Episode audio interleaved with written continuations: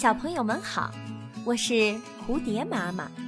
今天我要讲的故事叫《太阳结婚》。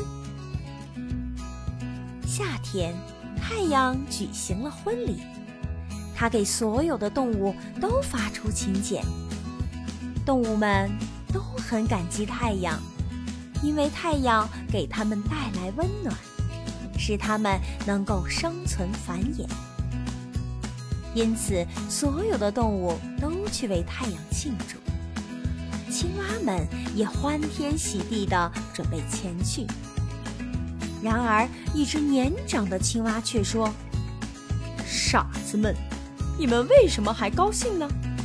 一个太阳就能把池塘晒干。现在他又结了婚，如果生下一个与他一样的孩子，那我们……”不知道还要吃怎样的苦呢？